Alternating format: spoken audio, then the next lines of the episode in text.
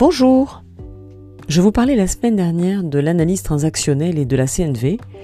Je reviens sur l'analyse transactionnelle aujourd'hui avec le triangle dramatique de Stephen Karpman, mise à jour du jeu de rôle que l'on peut avoir dans nos relations transactionnelles.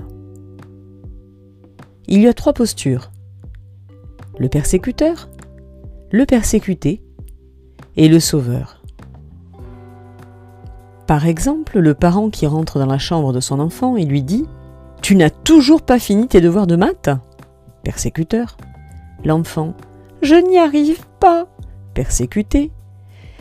L'autre parent qui entre dans la chambre et dit ⁇ Mais je vais t'aider mon choupinou !⁇ Voyez, persécuteur, persécuté, sauveur.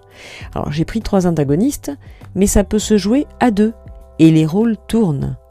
Par exemple, le même parent qui entre et dit Tu n'as toujours pas fini tes devoirs de maths, persécuteur. L'enfant qui dit Mais je n'y arrive pas, persécuté. Qui tout d'un coup dit Tu pourrais m'aider quand même. Il devient là persécuteur. Le parent répond Bon, allez, viens, je vais t'aider. Il devient sauveur. Et ainsi de suite, les jeux peuvent tourner longtemps, les rôles, pardon, dans ce jeu peuvent tourner longtemps. Alors pour en sortir, on revient à l'adulte pour avoir une relation saine et idéalement à la communication non violente. Je vous renvoie là à mon podcast numéro 19 de la semaine dernière.